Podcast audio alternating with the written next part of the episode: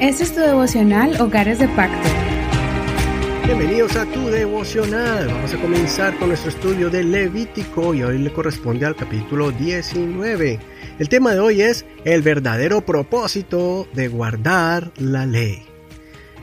Levítico 19, verso 1 dice así, el Señor habló a Moisés diciendo, Habla a toda la congregación de los hijos de Israel y diles, sean santos, porque yo, el Señor su Dios, soy santo. Cada uno de ustedes respete a su madre y a su padre. Guarden mis sábados, yo, el Señor su Dios. No recurran a los ídolos ni los hagan dioses de fundición, yo, el Señor su Dios. Cuando ofrezcan sacrificios de paz al Señor, háganlo de tal manera que sean aceptados. Será comido el día que lo sacrifiquen y al día siguiente. Lo que quede para el tercer día será quemado en el fuego. Si se come algo de ello en el tercer día, eso será considerado inmundo y no será aceptado. El que lo coma cargará con su culpa, porque profanó lo que ha sido consagrado al Señor, tal persona será excluida de su pueblo. Cuando cieguen la mies de su tierra, no cegarás hasta el último rincón de tu campo, ni recogerás las espigas en tu campo cegado. Tampoco rebuscarás tu viña, ni recogerás las uvas caídas de tu viña las dejarás para el pobre y para el extranjero. Yo el Señor, su Dios. Verso 11. No robarán, ni mentirán, ni se engañarán el uno al otro. No jurarán falsamente por mi nombre, profanando el nombre del Señor tu Dios. Yo el Señor. No oprimirás a tu prójimo, ni le robarás. El salario del jornalero no será retenido contigo en tu casa hasta la mañana siguiente. No maldecirás al sordo, ni pondrás tropiezo delante del ciego sino que tendrás temor de tu Dios, yo el Señor. No harás injusticia en el juicio, no favorecerás al pobre, ni tratarás con deferencia al poderoso, juzgarás a tu prójimo con justicia. Verso 16. No andarás calumniando en medio de tu pueblo, no atentarás contra la vida de tu prójimo, yo el Señor. Verso 17. No aborrecerás en tu corazón a tu hermano, ciertamente amonestarás a tu prójimo para que no cargues con pecado a causa de él. No te vengarás ni guardarás rencor a los hijos de tu pueblo, más bien amarás a tu prójimo como a ti mismo, yo el Señor guardarán mis estatutos. Hasta que la lectura de hoy.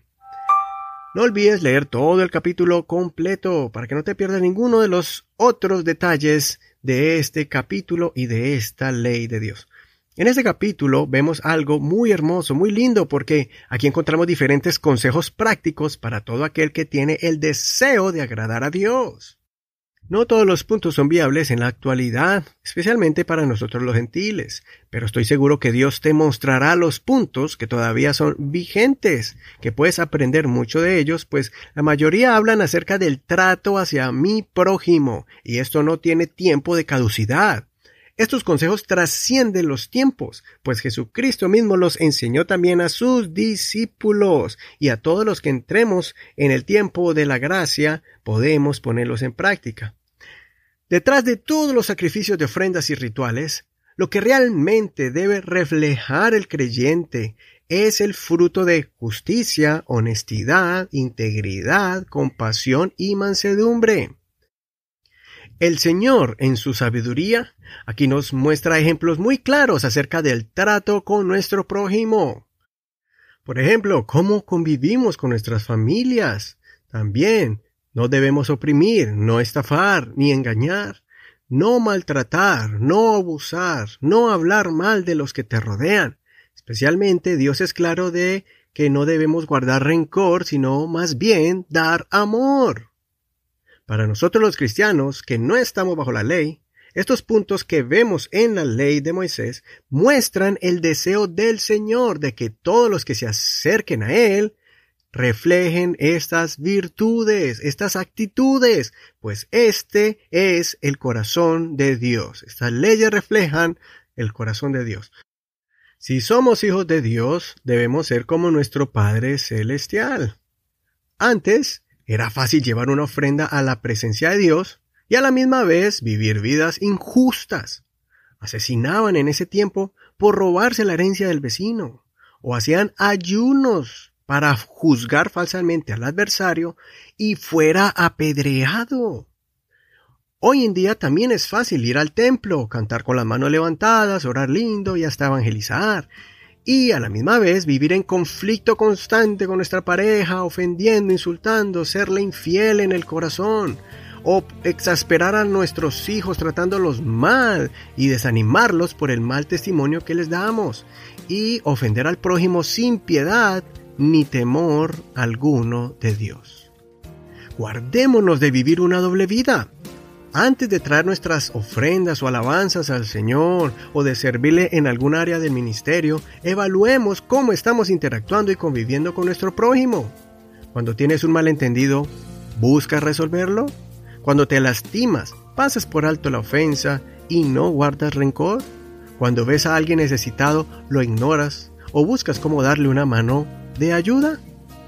Espero que este capítulo nos haga reflexionar de las actitudes que un hijo de Dios, purificado y santificado, debe tener en su diario vivir, desde la casa, en el trabajo y en la congregación.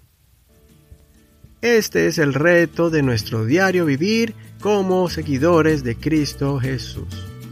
Soy tu amigo y hermano Eduardo Rodríguez. El Señor escuche tu oración, te bendiga grandemente y te dé las fuerzas para que sigas siendo un hijo de Dios, dando un buen ejemplo en su casa, en su trabajo y en su congregación. Esfuérzate y sé valiente. Hasta aquí el devocional de hoy. Muchas gracias por acompañarnos. Gracias por tu apoyo a este ministerio y también por tus oraciones. No olvides compartir este episodio de este devocional para que muchos conozcan la palabra del Señor y sean afirmados con ella.